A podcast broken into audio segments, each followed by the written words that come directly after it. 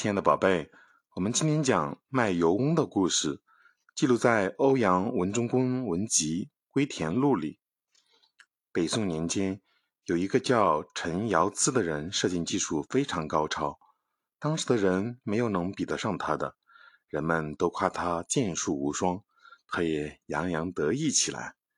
一天，他在自己的后花园竖了一个靶子练习射箭，十箭有八九箭能射中靶心。旁边的人都齐声喝彩。这时，一个卖油翁挑着担子路过这里，看了陈尧咨的表演，他并不激动，只是微微的点了点头而已。陈尧咨心里有些疑惑：莫非这个老人比我还厉害？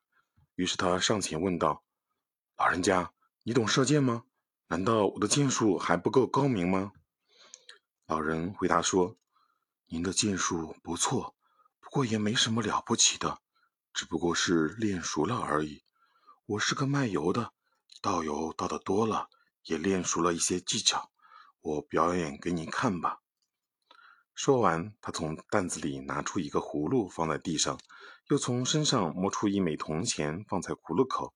接着，他舀出一勺油，灌到葫芦里，那油细成了一条线，从铜钱的孔中直直的穿过。铜钱上一点油星都没沾上。看了老人的表演，陈尧咨自愧不如。自此以后，他练得更加勤奋了。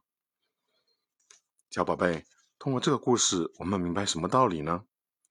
山外有山，人外有人。我们不应该为取得一点小小的成绩就骄傲自满起来。卖油翁通过自己的表演呢，给陈尧咨上了宝贵的一课。只有保持谦虚谨慎的态度，才能不断进步，使自己的技艺更上一层楼。